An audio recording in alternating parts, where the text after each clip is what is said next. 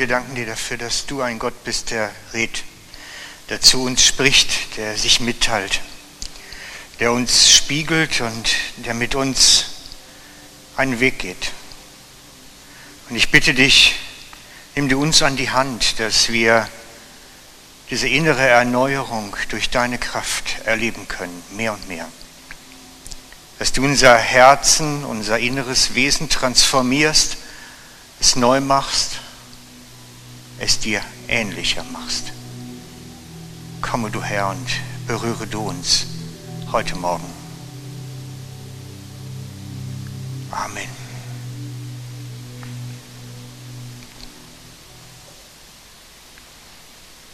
Gott spricht mit uns. Vielleicht ist das noch ein neuer Gedanke, vielleicht kennst du das schon. Ähm, und es ist gut, so wie du das eingeführt hast, mit den vielen Sprachen.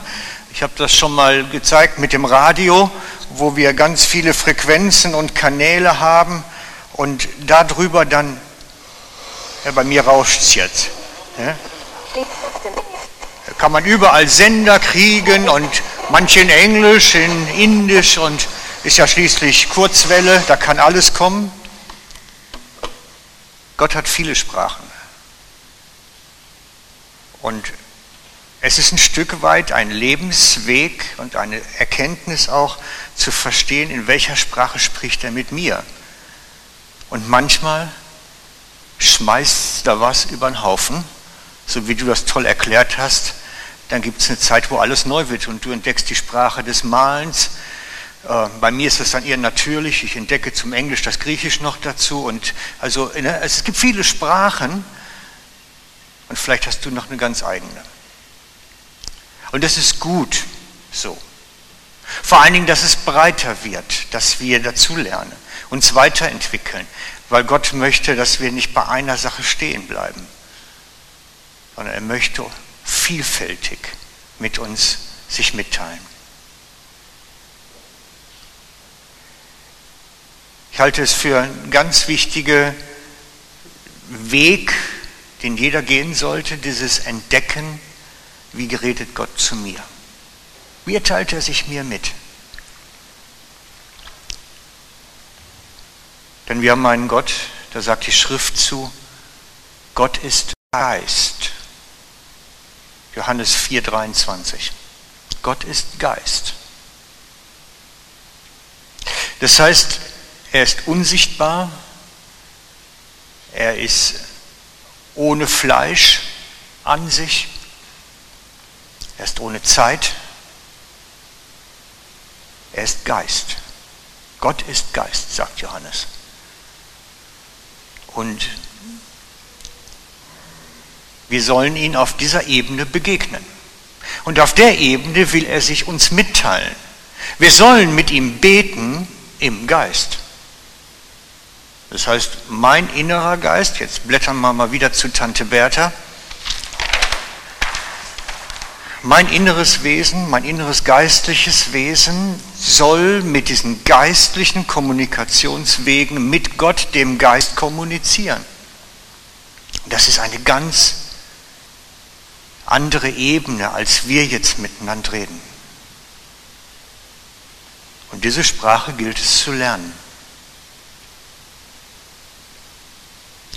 Ich habe ein schönes Beispiel immer, das steht in den Propheten des Alten Testaments dafür, ähm, was es heißt, mit geistlichen Sinnen wahrzunehmen.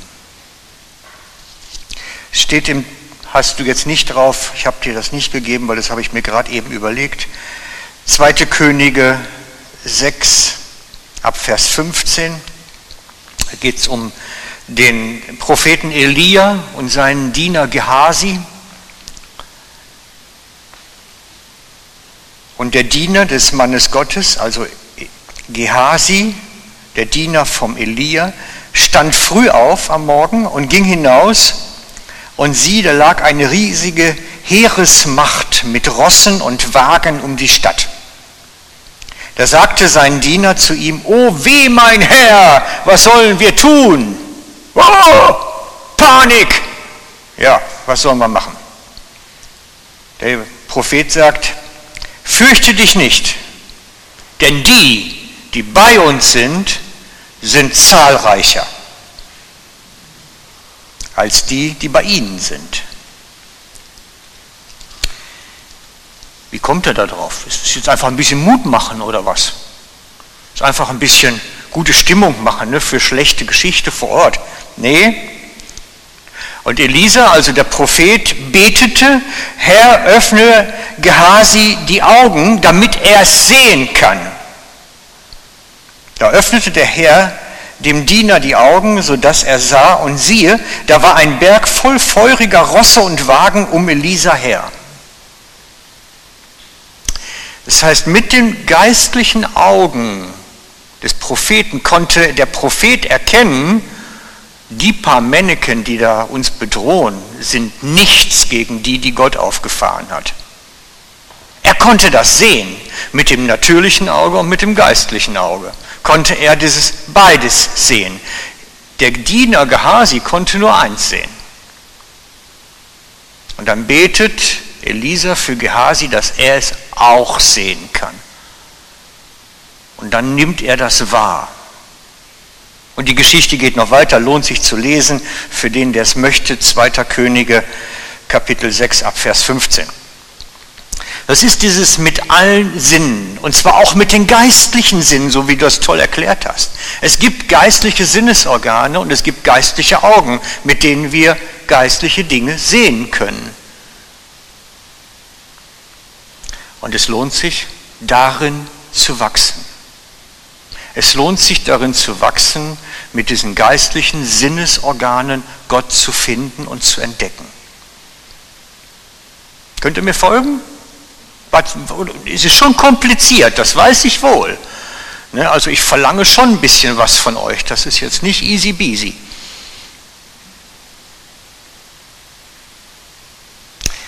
Und das ist eine Erfahrung, die einige von uns schon gemacht haben, die Wege gegangen sind und etwas entdeckt haben und die den anderen Mut machen, macht's doch auch, das lohnt sich. Gott lässt sich auf einer ganz anderen Sinnesebene wahrnehmen. Und jetzt kommt die kleine Einschränkung für heute Morgen, weil bei mir hat es immer einen Haken, wisst ihr? Ich finde da immer so einen Haken an einer Geschichte. Ähm, das kriegt man nicht und da wächst man nicht hinein, so als sonntagsmorgens Amüsementprogramm. Das funktioniert nicht. So, wenn man halt sonntags morgens gerade mal nichts anderes vorhat, kein Shooten auf dem Platz ist für die Kinder und sonst was, dann können wir ja mal gehen in eine Kapelle und gucken, ob Gott sich irgendwie auch noch mitteilt. Das funktioniert so nicht. Kann ich aus eigener Erfahrung sagen? Kann ich sagen, weil es in der Bibel so steht. Das funktioniert so nicht. Wisst ihr, das ist die ganze Zeit, die ganze Bibel hindurch können wir sehen, dass Gott dann eine Einschränkung hat. Und die Einschränkung lautet, ihn suchen mit ganzem Herzen. Mit ganzem Herzen. So halbbatzige Geschichte funktionieren einfach nicht. Wenn ich meine, ich kann Gott immer so sonntags morgens ab und an mal besuchen gehen in der Kapelle, wird es nicht funktionieren. 5. Mose 4, 29, danke Gabriel. Wenn du aber von dort den Herrn, deinen Gott, suchen wirst, so wirst du ihn finden. Ja, wenn du ihn von ganzem Herzen und von ganzer Seele suchen wirst. Es geht ums ganze Herz, das ganze Seele oder mit aller Leidenschaft Darum geht es. Gott lässt sich finden, wenn wir das Verlangen haben. Wenn wir das Verlangen haben, lässt er sich finden. Oder wir können es weitermachen, das zieht sich durch wie ein roter Faden. Jeremia, wenn ihr mich sucht, werdet ihr mich finden. Ja, wenn ihr mich vom ganzen Herzen nach mir fragt, will ich mich von euch finden lassen. Das verspreche ich, der Herr. Ich werde euer Schicksal zum Guten wenden langweilt. Von ganzem Herzen suchen lassen will ich mich finden lassen. Ist das, was Jesus auch sagt? Er macht es sogar noch praktischer. Es geht um Alltagssorgen bei Jesus. Matthäus, trachtet zuerst nach dem Reich Gottes und nach seiner Gerechtigkeit, dann wird euch, er meint die Versorgung, alles zufallen. Zuerst nach dem Reich Gottes. Top-Priorität. Vor allem. Das ist die erste Ebene. Gott lässt sich finden, wenn wir ihn mit ganzem Herzen und mit ganzer Seele suchen.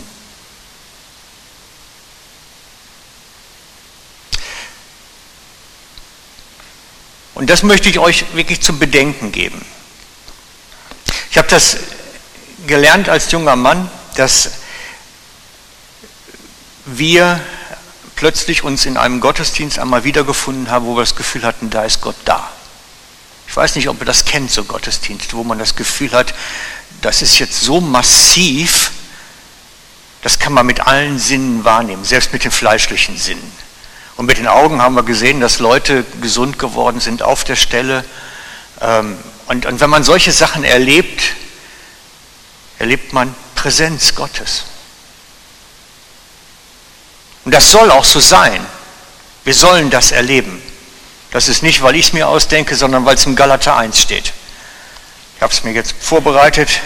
Sorry, Gabriel, für dich nicht.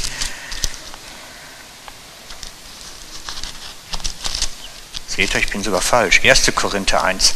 Im Galater steht zwar auch, aber etwas anders. 1. Korinther 2, Vers 5. Unser Glaube soll sich nicht auf Menschenweisheit, sondern auf Gottes Kraft beruhen. Unser Glaube soll das Fundament der Kraftwirkung haben. Das soll die Basis sein. Und ich habe mich lange Zeit damit beschäftigt, so dieses, warum ist das so wichtig? Warum soll das Fundament das Erleben von Gottes Kraft sein? Das ist ganz einfach, habe ich dann irgendwann festgestellt. Weil wenn das Fundament etwas Intellektuelles, etwas Wissensmäßiges wäre, wäre es schnell über den Haufen zu rühren. Dann kommt irgendeiner und weiß noch etwas Klügeres und ich muss wieder alles revidieren. Und vier Wochen später kommt der Nächste mit einer schlauen Erkenntnis und kann alles wieder hinten rüber kippen. Wenn ich aber Gott erlebt habe, ihn erfahren habe, dann macht das Hunger. Dann macht das Leidenschaft. Und das ist ein Augenerlebnis, dass ich sage, hey, das ist so gut, das will ich wieder. Unser Glaube soll auf den Kraftwirkungen Gottes basieren. Das ist die Basis. Und nicht auf Wissen damit es nicht vom nächstbesten Besserwisser über den Haufen gerührt wird. Unser Erleben der Kraft Gottes in unserem Herzen, wenn er dort redet, wenn er dort mit uns Wege geht, mit er uns auf Sachen anspricht, das bleibt. Wenn er seinen Finger auf unsere Wunden legt, das bleibt. Das trägt. Da werden wir immer sagen können, weißt du noch, weißt du noch. Und das sind dann nicht immer nur die Gottesdienste, die gibt es auch und die sind wichtig, wo diese Berührungen stattfinden. Aber es sind auch diese einsamen Kammer, Bildmalerlebnisse oder vielleicht irgendwelche Gedichtschreibsachen oder was auch immer. Wenn Gott praktisch uns nimmt und mit uns alleine am Secret Place, an diesem geheimen Ort, einen Weg geht. Das sind die wertvollen Momente. Und dann lernen wir Sprachen, die wir nicht kannten, Fähigkeiten, die wir nicht kannten. Dann passiert etwas an uns und mit uns. Und wir werden verwandelt. Und das ist das, was Gott sagt. Er will uns von innen heraus verwandeln von innen heraus verändern. Das ist die Hauptwirkung. Dass wir Christus ähnlicher werden und Gottes Eigenschaften an uns tragen. seine Barmherzigkeit an uns tragen, seine Liebe für die Menschen an uns tragen, dieses Herz, was Jesus hat, für die Bedürftigen in uns tragen. Das ist die Verwandlung, die stattfindet und die man auch beobachten kann bei jedem, der den Weg gegangen ist, die man bei jedem beobachten kann. Und es hängt ein Stück bei uns. Ich weiß nicht, wo du stehst im Glauben, wie, viel, wie weit du schon gegangen bist. Wir haben gerade eben noch gesprochen, es ist immer hilfreich, das, was Gott mir zeigt, sagt, festzuhalten, aufzuschreiben. Ein Tagebuch zu führen, ein geistliches Tagebuch zu führen. Welchen Weg ist mit Gott mit mir gegangen eigentlich? Wo bin ich mal gestanden und wo bin ich jetzt? Weil sonst verschwimmt das nachher. Das muss nicht perfekt sein. Aber es ist wichtig, dass wir wissen, das war da. Die Israeliten als Volk haben das die ganze Zeit gemacht. Wenn Gott mit ihnen etwas gegangen ist, einen Weg gegangen ist, haben sie ein Denkmal errichtet, dass wenn sie später da vorbeikommen, jeder wusste, schau mal, das ist hier gewesen. Als sie durch das Rote Meer gezogen sind, haben sie ein Denkmal errichtet, ein Altar.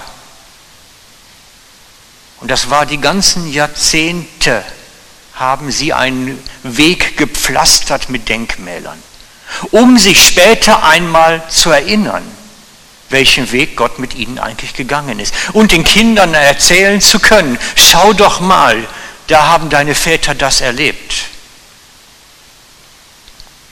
Und ich glaube, es ist auch für uns wichtig und gut, so wie diese Meilensteine, die Milestones nennt man es, festzuhalten, zu sagen, guck mal, da hat Gott das mit mir getan.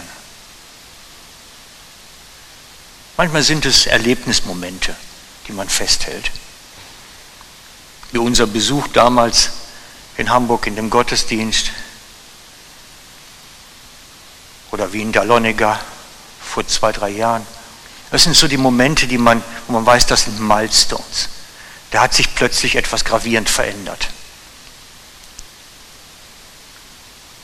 Und ich lade euch ein, haltet zumindest die Milestones fest, diese, diese massiven Punkte, wo es wirklich so an Weggabelungen anders gegangen ist dass man später mal sagen kann, guck mal, da war ich mal.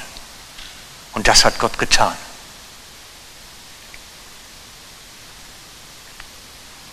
Also gehen wir noch mal kurz zurück zum Anfang. Wir hier wünschen uns und möchten euch vermitteln, Gott mit allen Sinnen wahrzunehmen, ihn zu erleben, mit geistlichen Sinnen, mit natürlichen Sinnen, ihn zu erleben, ihn wirklich zu begegnen so wie jetzt gemeinschaftlich, aber auch ganz alleine, da wo wir unterwegs sind. Und Gott sehnt sich danach, dass wir da Konsequenz drin haben, dass wir es wirklich ernst meinen und dem eine hohe Priorität geben in unserem Leben. Mit ganzem Herzen, mit ganzer Leidenschaft, nicht mal so als Zufallsbegegnung hier und da, sondern wirklich wir suchen aktiv und wollen mit ganzem Herzen. Das soll unsere Einstellung sein. Und das braucht unsere Entscheidung und das braucht wirklich auch einen Schritt, dass ich sage, ich will dem Priorität geben. Ich will dem Zeit geben. Ich will da rein investieren und dafür auch etwas anderes streichen. Leute, wir müssen lernen zu opfern wieder, damit wir an der Stelle weiterkommen. Hobbys opfern, liebe Gewohnheiten opfern. Es geht um Opfer. Wenn ich Gott mit allen Sinnen und mit aller Leidenschaft suchen will, muss ich nämlich etwas anderes, liebgewonnenes streichen, weil sonst geht es in meinen Alltag nicht rein. Ich weiß nicht, wie es euch geht, aber mein Tag hat 24 Stunden. Vielleicht packt es bei euch ja noch ein bisschen mehr drauf, aber ich habe nur und ich brauche meine sieben Stunden Schlaf mindestens eigentlich, ja, dann weiß ich, was ich den Rest habe. Und wenn ich jetzt Gott plötzlich dann sage, ich will mit aller Kraft und will Bibel lesen und möchte Gebetszeit haben oder eine Gebetswanderung am besten, am besten täglich, dann muss ich irgendwas streichen. Wir meinen einfach immer, wir könnten es noch ein bisschen optimieren und schrauben alles ein bisschen zusammen und optimieren dann dran rum, bis wir meinen, das geht. Nein, ich glaube das gar nicht, sondern ich bin davon überzeugt, wir müssen lernen zu opfern. Müssen lernen zu opfern, dass Gott mehr Raum kriegt. Was auch immer. Das muss Gott dir selber zeigen.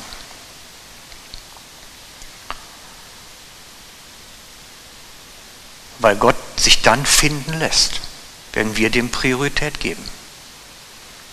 Ich lasse mich finden, wenn du mich mit ganzem Herzen und mit ganzer Seele suchen gehst.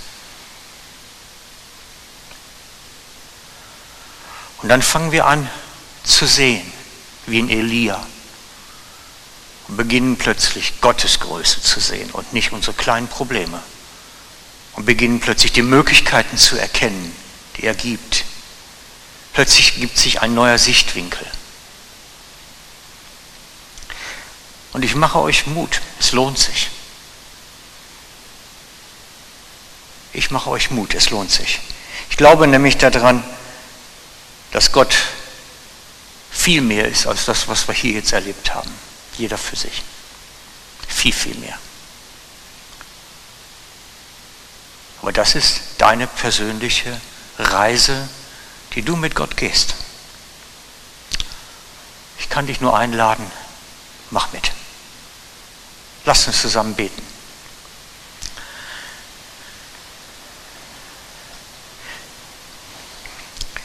Jesus, wir danken dir. Wir danken dir für dein Wirken unter uns.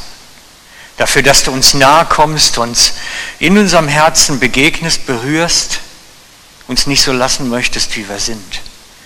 Ich danke dir dafür, dass deine Berührung Gold wert sind.